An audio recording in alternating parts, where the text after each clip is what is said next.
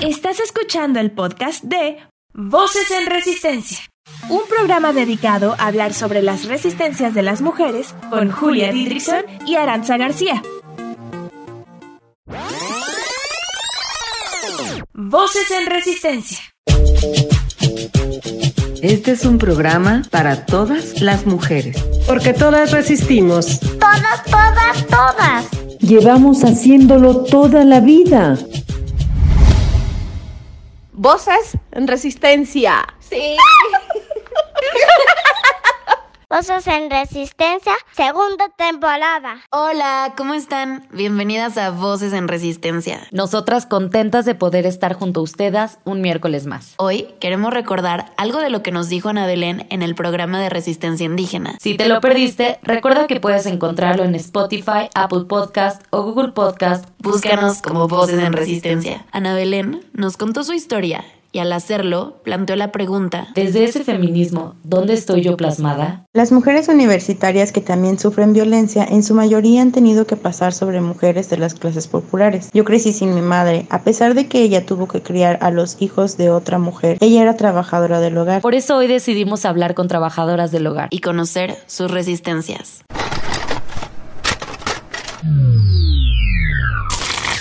Todas las mujeres resistimos.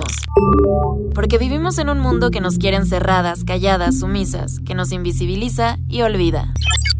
Resistimos para cambiar realidades. Resistimos compartiendo y creando. Ahora desde la radio. Voces en Resistencia. Un programa de radio dedicado a escuchar, investigar y compartir cómo las mujeres habitan este mundo.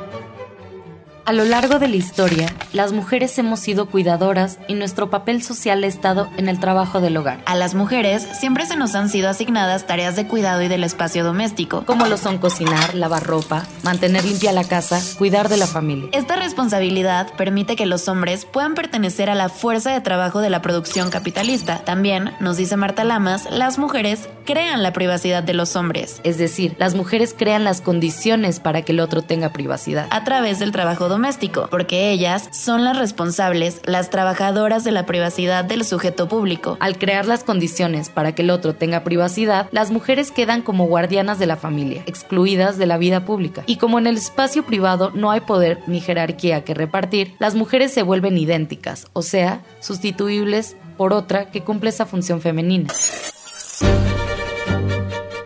Por otro lado, Silvia Frederici apunta que la reproducción del ser humano es el cimiento de todo sistema político y lo que mantiene el mundo en movimiento es la inmensa cantidad de trabajo no remunerado que las mujeres realizan en los hogares. Por eso, una parte importante de la lucha feminista fue sacar a las mujeres de las casas, o como nos dice la autora Alejandra Coyontay, La revolución que necesitaban las mujeres era la revolución de la vida cotidiana, la revolución de las costumbres. Sin embargo, el que unas mujeres pudieran salir del trabajo doméstico dependía que otras mujeres lo hicieran. Bell Hooks, feminista afroamericana de quien ya hemos hablado en otros programas, nos dice, La tarea de transformar los hogares en comunidades de resistencia ha sido globalmente compartida por las mujeres negras que vivían en comunidades supremacistas blancas. Por lo tanto, entendemos que si el trabajo doméstico es un rol de género de mujeres, las mujeres trabajadoras del hogar sufren doble jornada. Uno, limpiar como trabajo remunerado y dos, limpiar su propia casa. La existencia del trabajo del hogar no solo se sustenta en los roles de género, sino también en un sistema de clases, en el racismo y la pobreza. Sin embargo, no podemos olvidar que es un trabajo que le da autonomía a muchas mujeres, y es por ello que hoy lo situamos como una resistencia. México 1910.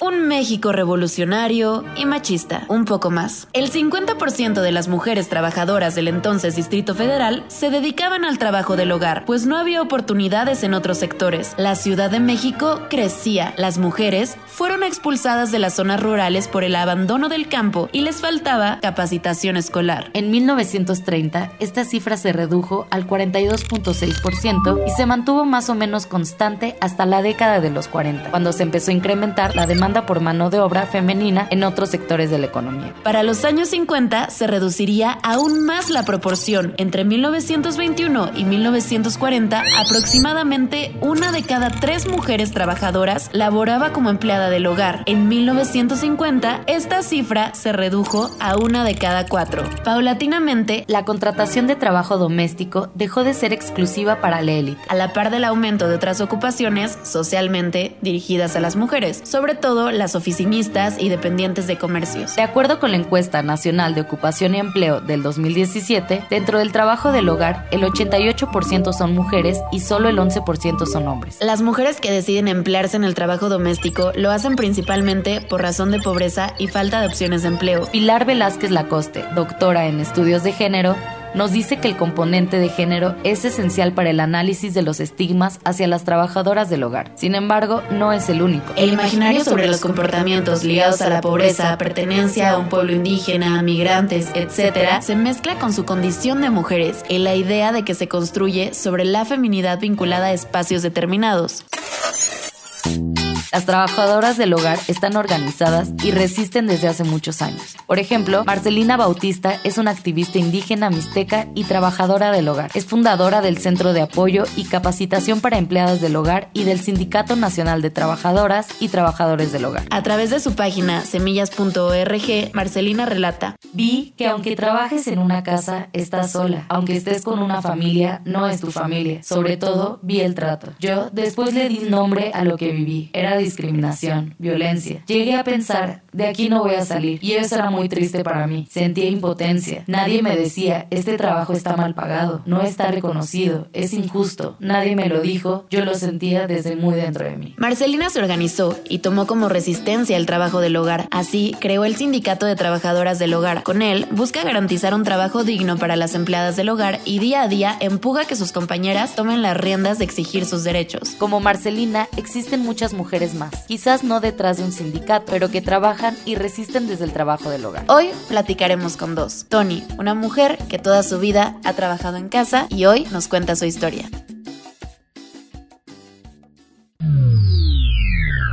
Voces en Resistencia. Hola, buenos días, ¿cómo se encuentran? Este, yo soy Tony y llevo 45 años trabajando para el hogar. ¿Cuándo empezaste a trabajar? ¿Cuántos años tenías? Eh, yo tenía nueve años. ¿Y por qué empezaste a trabajar? Ah, porque éramos muchos y en según a mis papás, bueno, en el pueblo acostumbran otras costumbres y nos mandaron a trabajar cada quien.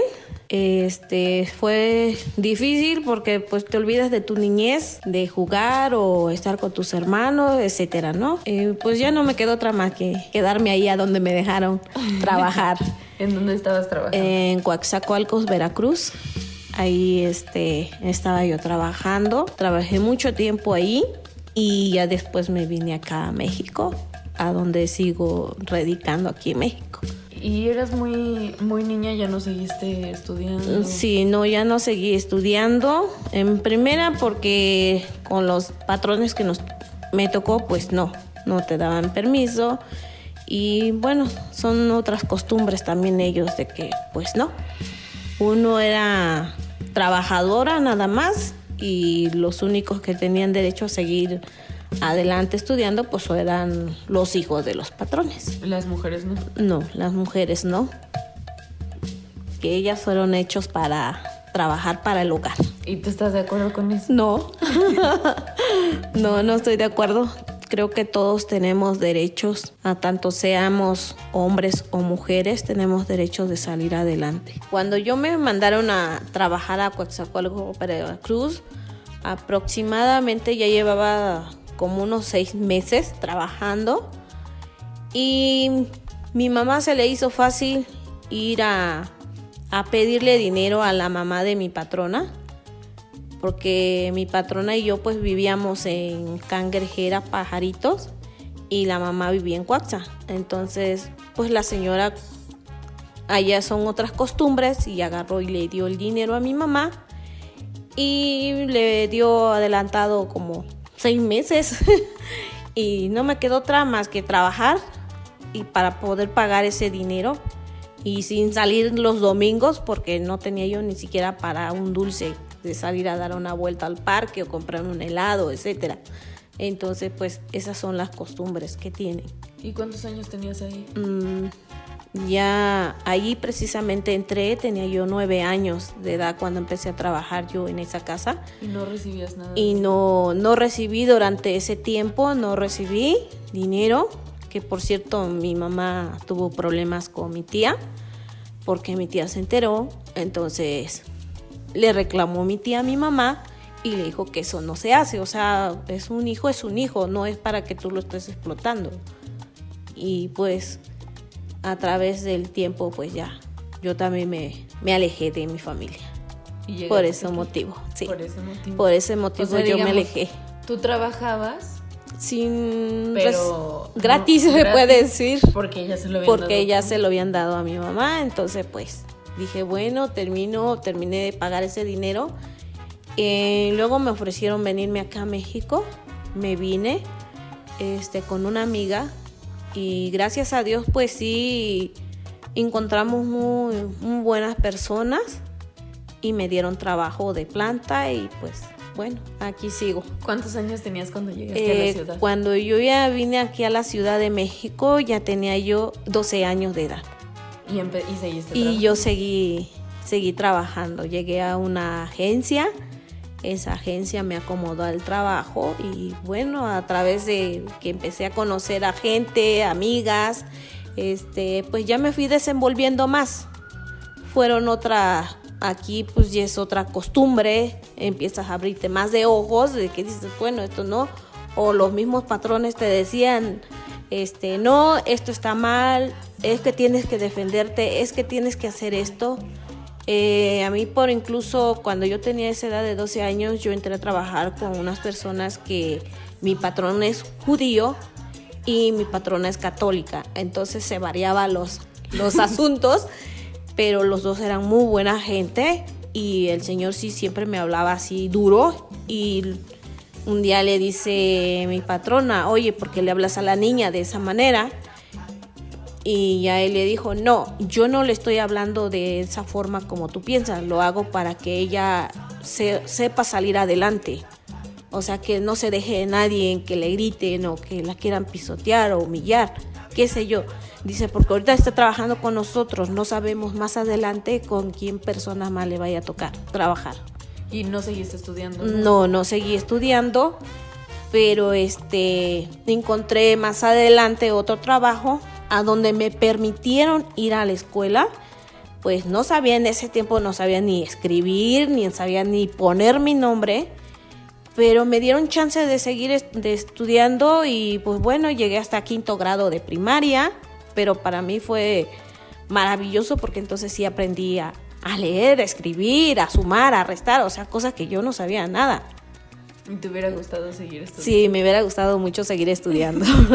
Lo que sí era muy pesado, pues uno cuando está chamaca, pues el trabajo es muy pesado, pero me gustó y hasta ahorita lo sigo haciendo con gusto. Eh, me gusta el trato, el trato que me han dado, este, gracias a Dios ahorita ya llevo 19 años trabajando para la misma persona. Me retiré un año, pero me volvieron a hablar y bueno, ya estoy aquí y hasta ahorita sigo adelante y primeramente Dios más. 19 Nueve años. Muchísimo tiempo. Sí, y bueno, habían dos niñas maravillosas que ya crecieron, son unas señoritas. Y ahorita que me decías que estás afiliada a una agencia, bueno, estabas cuando em, llegaste a la ciudad. ¿Cómo trabajan las agencias? ¿Qué- Eh, esas agencias son agencias de empleo.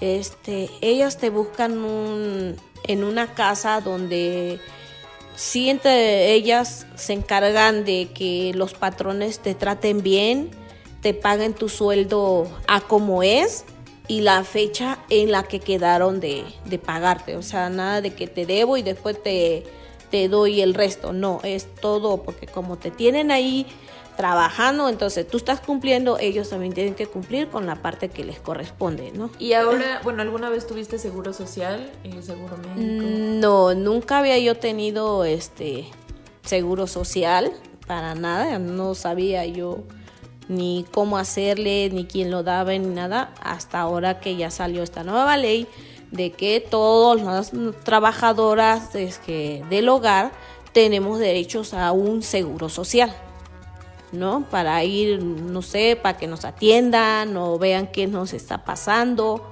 cosas así. ¿Y tú cómo te informaste de eso? yo lo informé, bueno, por la señora Claudia Chetman, que es la que ha sacado todo esto y, me alegro que lo haya hecho porque muchas hemos sido beneficiadas por esto. Y ahorita tú estás inscrita. Y sí, ahorita estoy inscrita en el Seguro Social y gracias a Dios, bueno, ahí me voy porque llevan un tratamiento que yo ahorita tengo azúcar, me la detectaron y bueno, aquí estamos y gracias a Dios a mis patrones pues no me han dejado sola. Entonces estás contenta donde estás. Sí, estoy muy contenta, hago mis cosas con gusto y bueno, me gusta este echarlo con mi patrona cuando tiene tiempo, mi patrón por igual, son divertidos y tiene unas hijas maravillosas. O sea, te la pasas bien. Me la paso bien. ¿Y cuánto tiempo estás ahí? Eh, yo me quedo ahí, estoy desde el lunes y me voy el sábado temprano a mi casita. ¿Y no extrañas tu casa? Ah, a veces sí, pero este, digo, bueno, son cosas que uno tiene que pasar por ahí porque no todo podemos obtener en esta vida, entonces tienes que sacrificar un poquito para tener lo que quieres, ¿no? Si hubieras, ¿te gustaría haber hecho algo distinto en tu vida? Sí, si me hubieran dado la oportunidad más que nada de seguir estudiando, sí me hubiera gustado, este, no sé, tener una carrera para salir más adelante, ¿no? Pero, ¿saben qué? No, no me quejo, gracias a Dios, pues no tengo esa carrera, pero sí he podido salir adelante. Gracias a Dios tengo una casa propia y pues he luchado mucho por obtenerla y pues darle estudio a mis hijos que lo cosa que yo no pude hacer, pero pues ellos lo han logrado. ¿Cuál dirías tú que es el sueldo justo para ser trabajadora del hogar? Ah, dependiendo, más que nada ya no es la zona donde tú te encuentras. Yo digo que más es, se trata de los patrones, de que ellos te valoran y dicen, no, ella sí se lo merece y le aumenta el sueldo y gana tanto y le sigo dando el seguro o sea, yo creo que también eso, ¿no? Cuenta mucho, más que nada, cuenta mucho los patrones, ya no es la zona. ¿Por qué dices que la zona antes ah, era? Porque antes decían, no, Polanco, etcétera, aquí, Perisur, pero es lo mismo, o sea, es, es lo mismo, ya no, ya no, ahorita ya no importa que si es la zona, son los patrones más que nada. Claro, uno pensaría que si te vas a, sí, justo Polanco, que es una zona como... O como antes que era concurrida, que era satélite, que ganabas muy bien, que decían que... Pero no, no es cierto, es, es lo mismo. O sea, son los patrones. Sí, porque uno pensaría que como tienen más poder adquisitivo, digamos, las casas cuestan mucho más mm, dinero, sí. te van a pagar mejor, pero no, pero no, es, no, no es así. ¿Trabajaste para gente que, digamos, tenía mucho dinero? Ah, sí, yo trabajé con gente que tenía mucho dinero y, te pagaban menos. ¿Sí? O sea, tú decías, ah, bueno, porque tienen, te van a pagar más y no, eran los que menos querían pagarte. O sea, siempre renegaban y decían, ah, no, yo te doy tanto y no, yo le decía, bueno, muchas gracias, ese no, no me conviene. ¿Por qué? Porque yo hago todo. O sea, yo lavar, planchar, cuidar hijos, el quehacer de la casa, o sea, no. El jardinero, estar pendiente de una casa que yo decía, bueno, si, si yo voy a trabajar, pero yo tenía, yo decía yo, yo correspondo y bueno, yo voy a hacer esto y esto, ¿no? Pero no, ya, ya estando ahí, ya tus patrones decían, ah, no, estate pendiente que viene el del gas, estate que viene el de la luz, que viene el jardinero, que viene etcétera, etcétera. Entonces, pues prácticamente hacías todo. O sea, por eso uno decía, bueno, porque no me pagas más si es muchísimo trabajo lo que yo hago? En una casa es una gran responsabilidad. Sí, estabas a cargo de todas de, las tareas. De todas las tareas. ¿Y sientes que a veces no es valorado el trabajo que Sí, sí, a veces sí, no es valorado. Este, yo tengo muchas amigas, nos platicamos este, a veces, a veces sí nos ponemos a platicar y pues ellas dicen, oye, ¿cómo te tratan? Porque luego a veces nos vemos y decimos, te noto triste, o sea, te noto así, te noto acá. Y me dicen, oye, digo, ¿tienes problemas con tu familia? Y me dicen, no, no es mi familia, es en mi trabajo. O sea, ya nos empezamos a contar y decimos, bueno, porque no hablas con los patrones o con la señora, no sé con quién fue el arreglo, pero debes de decir, oiga, ¿sabe qué? Me está cargando mucho la mano, es mucha responsabilidad lo de una casa, o sea, ya ni la dueña de la casa lo lleva, lo lleva uno como trabajadora de esa casa. Le digo, entonces debes de hablar eso y pues que te den el seguro, ¿no? Prácticamente. Entonces se acompañan entre amigas, no se sí, dejan solas. No, gracias a Dios no, ahorita llevamos pues más de 30 años entre todas, porque somos varias. Y este, y nos seguimos comunicando y cuando tenemos tiempo nos vamos a tomar un café y chimeamos hasta de la familia, ¿no? Y este, platicamos así, porque luego dicen, no, oye, es que mi patrón, oye, mi patrón es así, oye, mi patrona tal día me gritó bien feo y me dijo cosas, o sea, digo, a lo mejor estaba en un momento, la agarraste en un momento que no, estaba de malas, digo, y pues después va a reaccionar y te va a pedir una disculpa y va a decir, lo siento, la regué. Le digo, como todos, no todos cometemos errores, digo, y pero siempre hay que hablar. Bueno, hay que hablar y ya si te dice ya no por esto, pero ya no quiero que sigas trabajando conmigo, pues bueno, por eso se habla, ¿no? Entonces, si te sabes que ya no quiero que sigas conmigo, ya no te necesito, o sea, gracias, ¿cuál gracias? Deme mi liquidación, ¿no? Hay mucha gente que es muy cerrada, que aunque tengan estudio, no, no son humanos, o sea, tienen otra capacidad que dices, ahí está, ¿de dónde la sacaron? Porque tiene carrera, tiene estudio, pero su cerebro no da para más, o sea, no es humilde. O sea, ella no te sabe escuchar, sea mujer o sea hombre, te tratan, la verdad, muy feo. Decías que te gustaría cambiar la posición y la situación de la mujer. ¿Cómo te gustaría que fuera eso? Eh, pues eso que me gustaría que ellas la valoraran un poquito en sus trabajos, que sus patrones les den el apoyo que necesitan, porque tanto ellos la necesitan a ella como nosotros a ellos, o sea, que nos den el trato digno y este y que nos den seguro, ¿no? Para tener también un centro médico donde irte a atender, porque a veces es difícil encontrar algo que donde te cobren barato y puedas atenderte porque pues sí sale muy caro un tratamiento pues que todas las trabajadoras pues que sigan echándole ganas en su trabajo en su familia que todo se puede bueno no a veces no no podemos estudiar o lo que sea pero tenemos otras capacidades para salir adelante ¿Te gustaría en algún momento que el trabajo del hogar dejara de existir?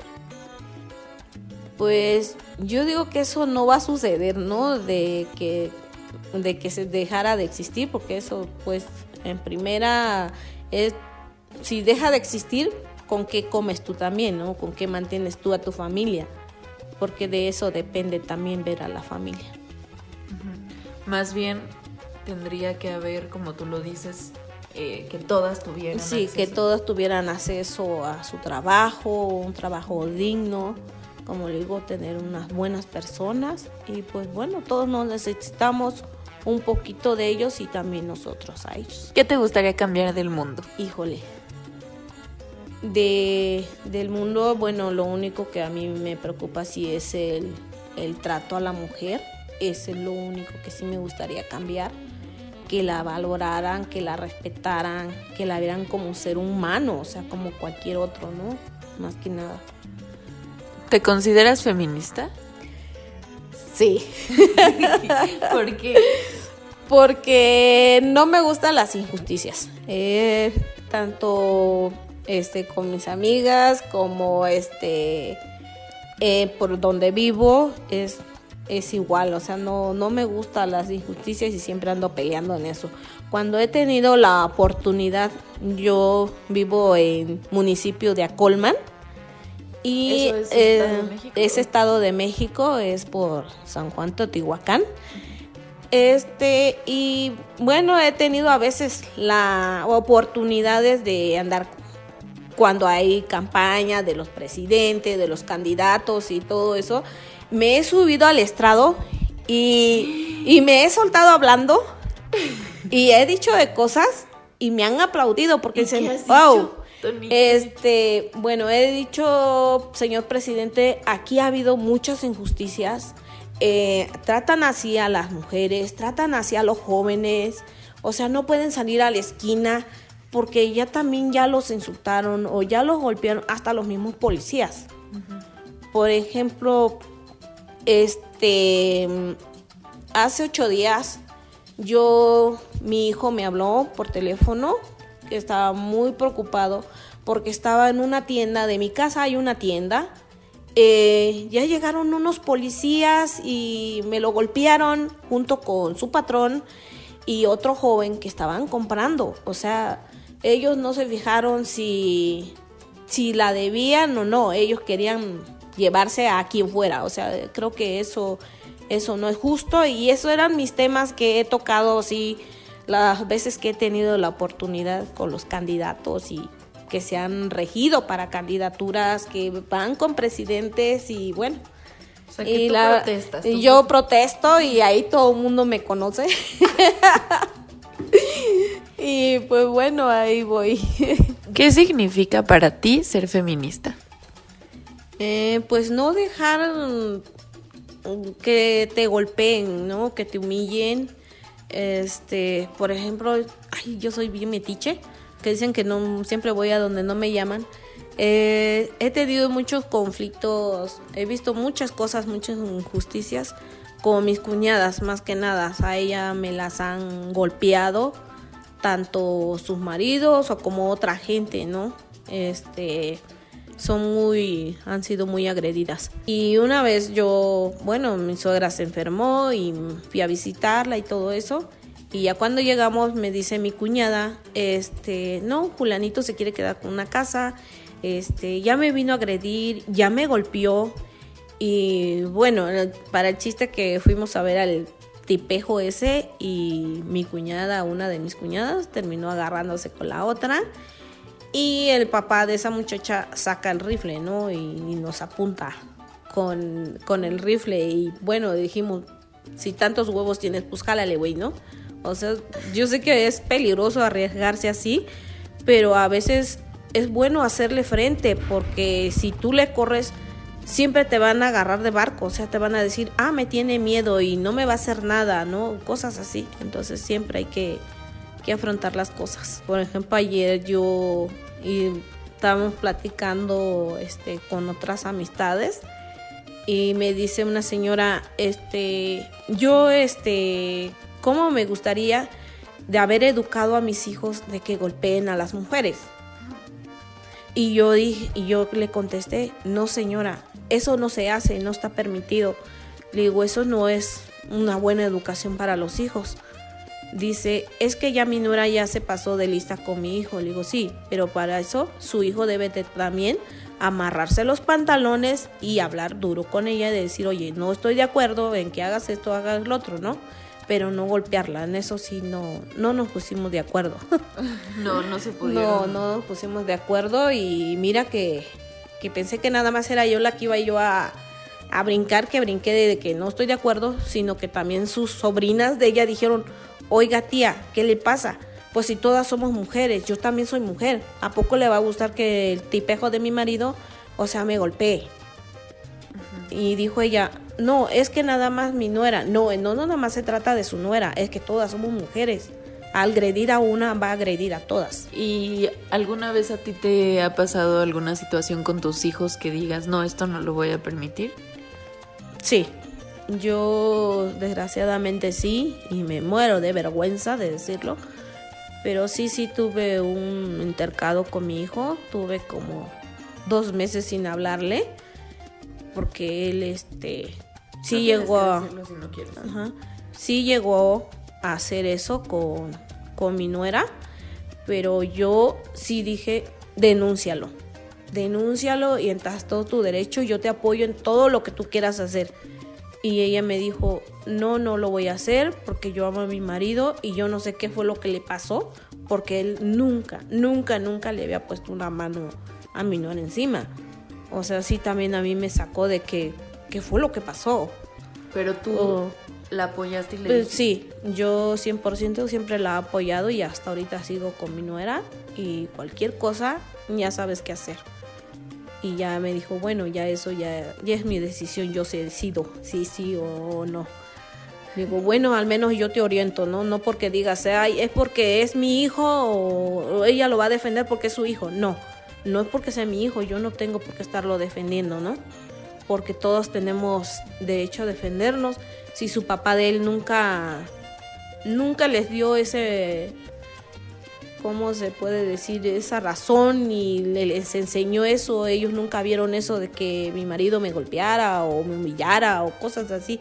O sea, ¿tú por qué lo vas a hacer? ¿qué le dirías a alguna mujer que vive violencia? que lo denuncie, ¿no? O sea, si algún día tú quieres regresar con tu pareja, es, es válido, ¿no? Porque tú amas esa pareja, porque formaste un hogar y quieres llegar hasta viejito con esa pareja, es válido.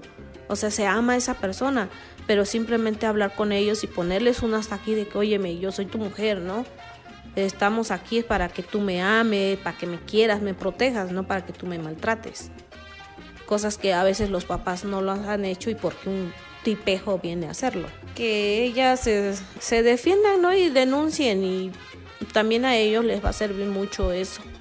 O vayan a terapia, en serio se los recomiendo, vayan a terapia ambos, después los hijos para que lleguen adelante. ¿Qué te gustaría decirle a todas las mujeres que emplean a trabajadoras del hogar, a quienes tú llamas patronas o patrones? Pues que les den la oportunidad, a veces son muchachas nuevas que no conocen todavía el manejo de la casa y mucho menos el trato a la señora o al señor o a los hijos, ¿no?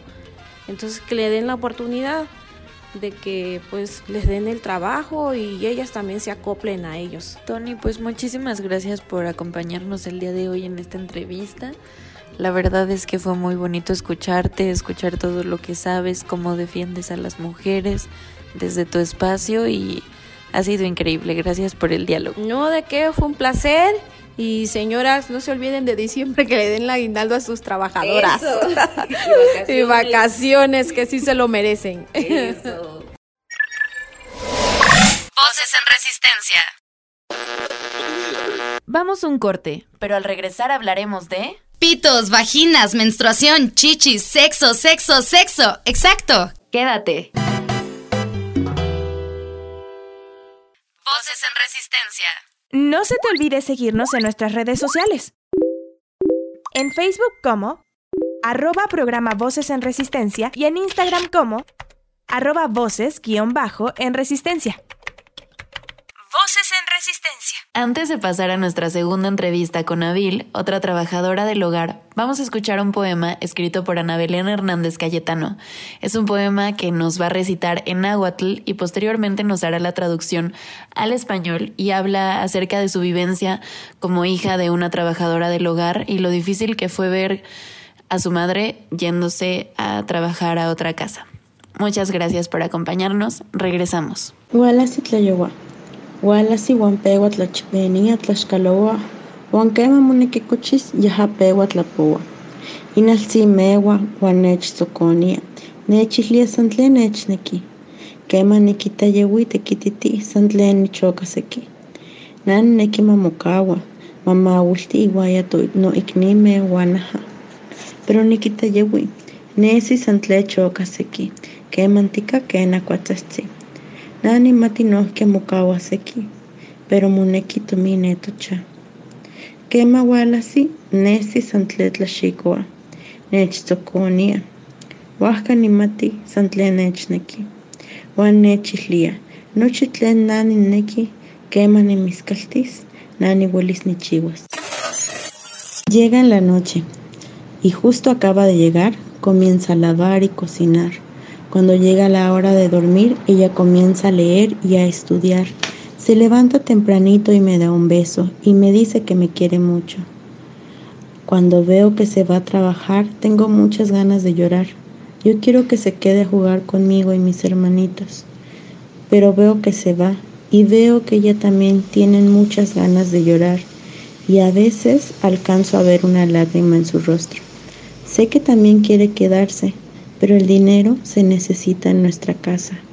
Cuando llega en la noche la veo muy cansada, pero me da un beso y en ese momento sé que mi mamá me quiere mucho y me dice en un dulce susurro, vas a lograr todo lo que quieras cuando seas grande. Te amo mi niña.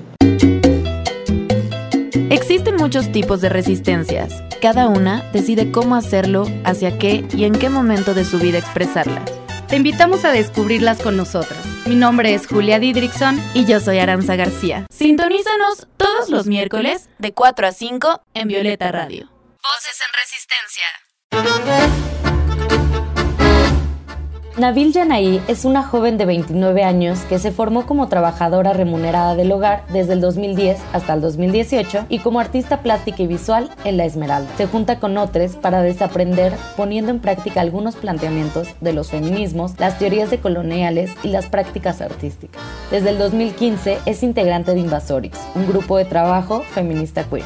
En el 2019 coordinó el área artística de Mujeres en Espiral Sistema de Justicia, Perspectiva de Género y Pedagogías en Resistencia. También es fundadora de Altiro Podcast, Altavoces de Dignidad, y actualmente es becaria del programa Jóvenes Líderes Feministas de América Latina de la OSF.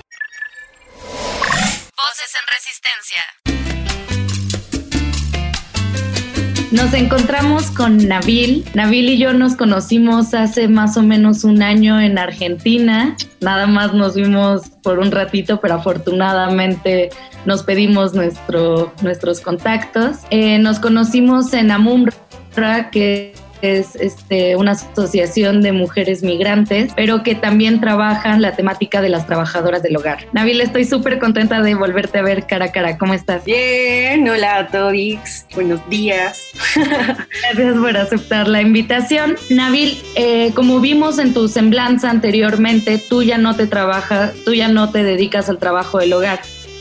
Pero ¿cómo fue que la vida te llevó a, a tener ese trabajo? Eh, pues yo creo que, pues igual que para la mayoría de las trabajadoras del hogar, por necesidad, ¿no? Como en primer lugar, porque necesitas eh, dinero y necesitas un trabajo que te genere recursos, ¿no? Eso como, como en primera instancia, aunque es un trabajo que tuve, pues he tenido como en varios momentos de la vida, empecé a trabajar muy chiquita y solía hacer uno de mis trabajos de verano.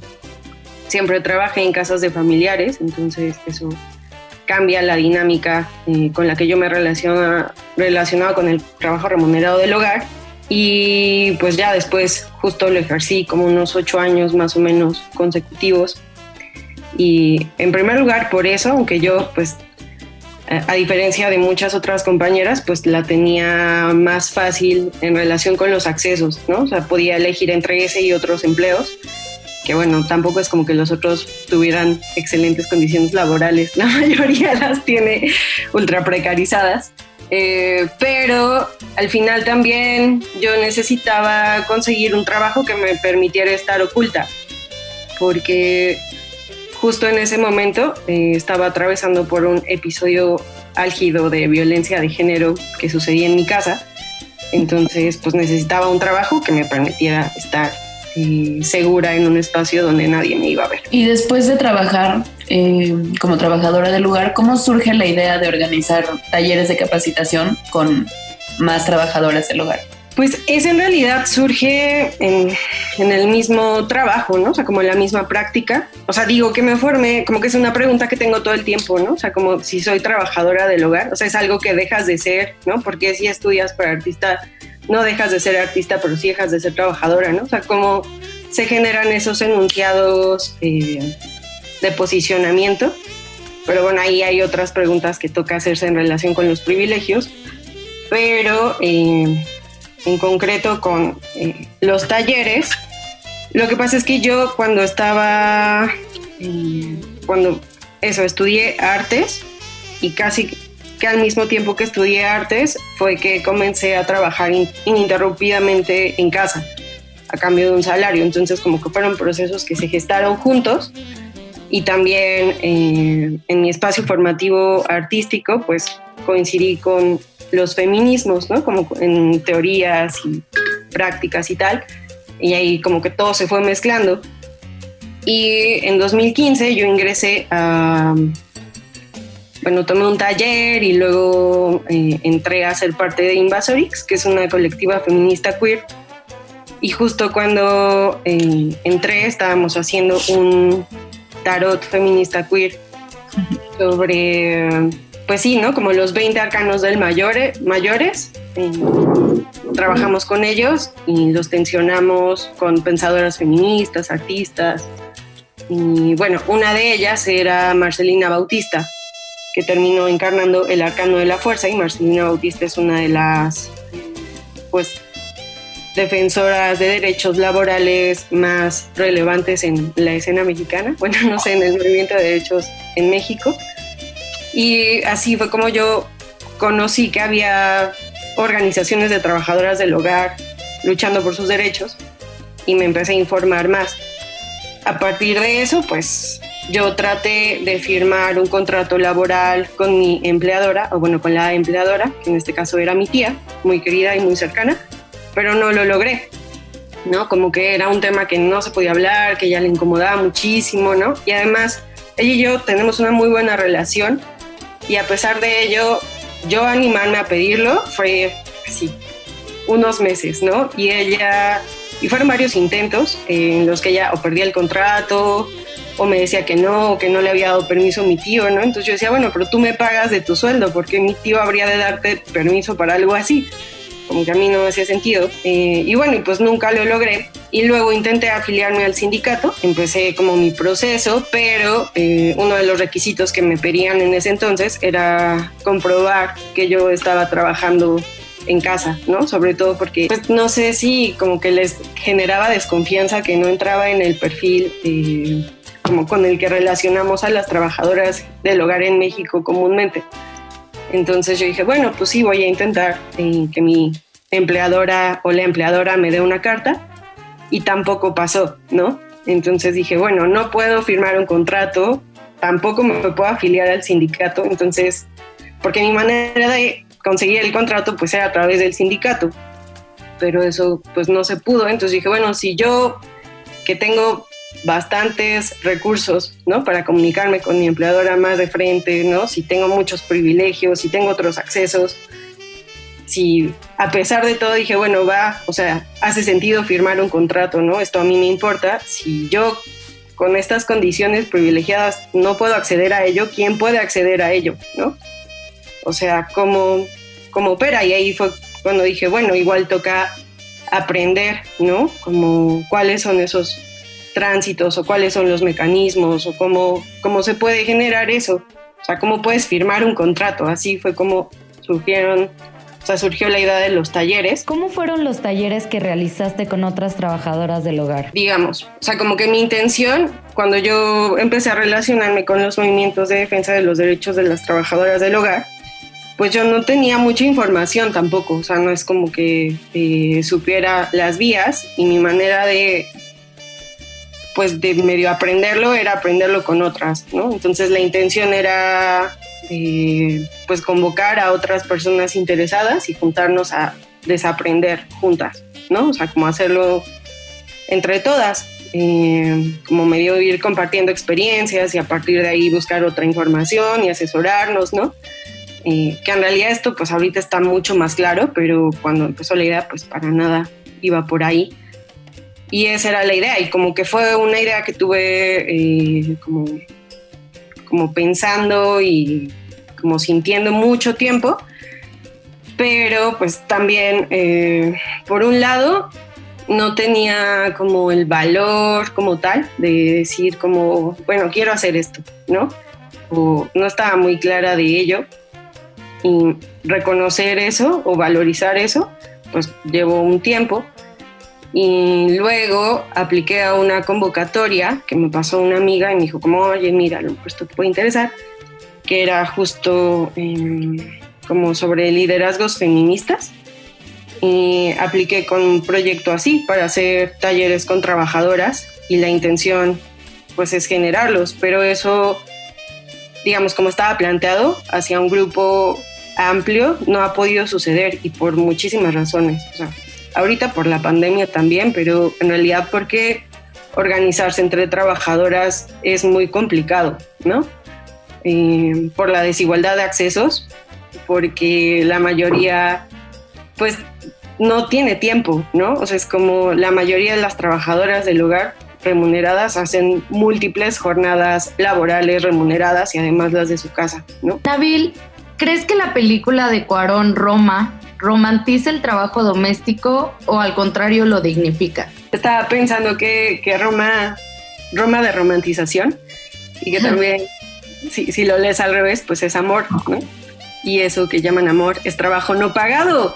Entonces yo diría que sí, o sea, en realidad funcionan las dos, pero no le voy a dar el voto de confianza. Y voy a decir que en realidad romantiza el trabajo del hogar, ¿no? O sea, como que le pone un glamour al trabajo, sí, como glam, al trabajo del hogar, al trabajo por amor, o sea, sí, no, como que me parece que pues las estrategias estéticas que ocupa, eh, lejos de dignificar, terminan por reificar eh, reaccionariamente un montón de violencias estructurales sobre el trabajo del hogar, ¿no? También, por ejemplo, hace rato justo lo platicaba con una amiga y, me, y entonces yo le decía como, bueno, es que también lo sitúa en mucho, o sea, como en un tiempo pasado, ¿no? Y como con esta, estos blancos y negros que terminan como por homogeneizar eh, cierta sensibilidad, ¿no? Eh, al color y así, que te puede permitir contrastes. Este, pero, o sea, como que hay ciertos recursos estéticos en la película que no me parece que devengan en dignificación, sino por el contrario, pues en una romantización. Pero lo que sí creo que pasa es que termina o sea, sucediendo al revés, como ha sido una herramienta de incidencia política para que las trabajadoras organizadas del hogar en México posicionen su agenda política. Y en ese sentido creo que el contexto que ellas le dan a la película termina por dignificar el, el contenido de la película, ¿no? O sea, como que en realidad funciona a la inversa. Sí, creo que en esta respuesta como que se nota tu perspectiva también, o sea, de artista, ¿no? No solamente eres o has sido trabajadora del hogar, sino que también eres artista. Justo yo te quería preguntar si vinculabas esto con el, con el activismo por los derechos de las trabajadoras del hogar, o sea, tu visión artística o a tu ser artista, no sé cómo decirlo. este, no, pues sí, súper sí. Eh, pues justo como yo los pienso procesos conjuntos, o sea, que se, se hicieron en la misma arcilla básicamente, eh, como que me cuesta trabajo escindirlos y tampoco creo que hace sentido. Eh, pero bueno, también hay, no sé si ustedes lo conozcan, pero hay un manifiesto que se llama Manifiesto del Arte del Mantenimiento, que hizo una artista estadounidense, Laderman Ukeles, en 1970 para una exhibición que se llamaba Cuidado, bueno, Care. Y entre, es un manifiesto muy interesante y ella lo que hace básicamente es como limpiar un museo y proponer eso como trabajo artístico y hace este manifiesto como para reforzar esa idea o como para contextualizarla. Y entonces hay una frase dentro del manifiesto que dice, mi trabajo será el trabajo. Y que a mí es algo que me ha ayudado a pensar, pues, mi práctica, ¿no? Cómo se relacionan estos dos campos del conocimiento, el del trabajo del hogar y el del arte. Que tampoco es como que, en realidad, tienen muchas coincidencias, pero, o sea, me ayuda a pensarlo como pues como al conjugarlo, pues generas prácticas, ¿no? Y metodologías de trabajo. Y ahorita en concreto es a través de un podcast que hago con otras compañeras, que son relatos sonoros del trabajo, del hogar y los cuidados, se llama El Tiro Podcast. Básicamente en este primer momento es una herramienta de difusión portátil de derechos laborales eh, que se cuentan a través de pues los gestos de dignidad y las trampas por las que atraviesan muchas de las trabajadoras del hogar en su chamba. Eh, y pues sí, ¿no? Como con resonancias en su historia de vida mucho más compleja. Mm, pues eso. Buenísimo. Me encanta que, también tengas un podcast y que sea sobre eso. ¿Nos repites el nombre para que la audiencia pueda escucharlo? Eh, sí, chin chin. Este se llama Al Tiro Podcast, Altavoces de Dignidad. Y estamos así en redes sociales. estamos haciendo nuestra primera temporada. Ya al aire eh, tenemos dos episodios de la primera temporada y un episodio especial que realizamos en colaboración con el SINACTRAO sobre el contexto del trabajo del hogar en México en esta pandemia. Sí, creo que, bueno, o sea, una, no sé si es tanto pregunta o más bien como reflexión, pero hablando de las violencias sistémicas y estructurales, o sea, una cuando lee teoría feminista quedan muy claras y entonces después, o sea, como que se vuelve una contradicción casi casi el tener a una trabajadora del hogar, ¿no?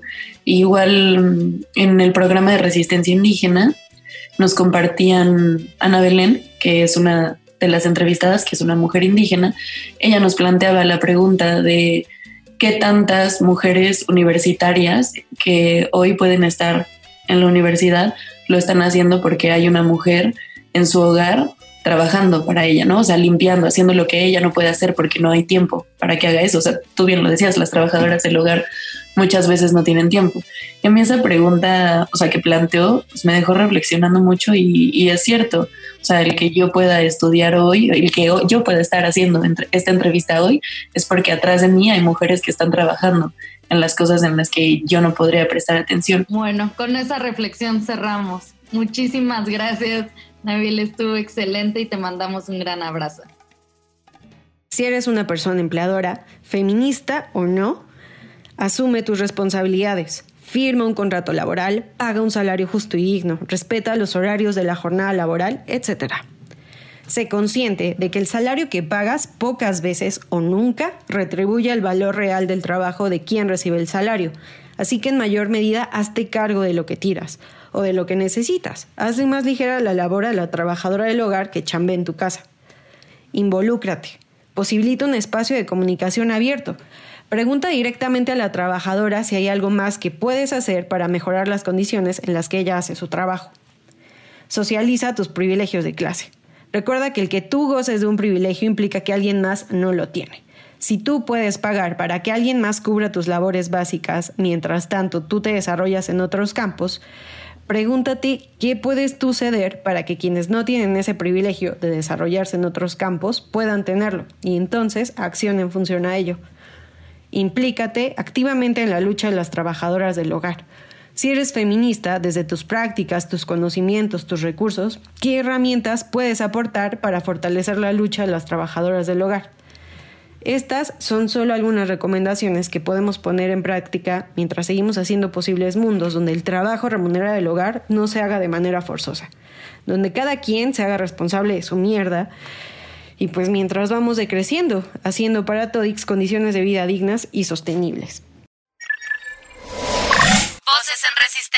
Muchas gracias por acompañarnos. Gracias a ustedes que reflexionan junto a nosotras del otro lado de la bocina. Sabemos que no es fácil darnos cuenta de nuestros privilegios, sobre todo cuando estos conllevan la explotación y violencia de otras mujeres. Es necesario observarlos, cuestionarlos, erradicarlos para crear un mundo justo para todas. Gracias a todas las trabajadoras del hogar, porque como dijo Tony, es uno de los trabajos más esenciales. Por eso, la lucha feminista debe obligar a los estados a intervenir los recursos de la riqueza en las trabajadoras del hogar. Porque es gracias a ellas que trabajadores y trabajadoras de otros sectores pueden salir al mundo capital, pueden salir a estudiar la universidad, por ejemplo. Me permito citar el título de un libro. ¿Quién le hacía la cena a Adam Smith? Porque detrás de un lo que sea, presidente, obrero, trabajador, hay una mujer que cocina. Y no, Nunca hay que romantizar esta idea porque a pesar de que las mujeres merecen reconocimiento, el que ellas cocinen necesariamente responde al patriarcado y a los roles de género. Gracias a ustedes. Y gracias a Violeta Radio, nuestra casa, y Osvaldo Islas, nuestro productor. Nos escuchamos el próximo miércoles.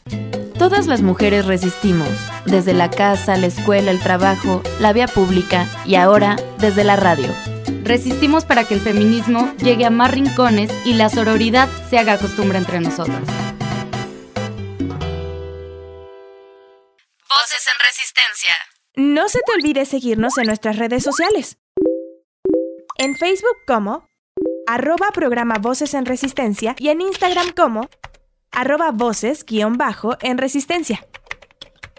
Voces en Resistencia.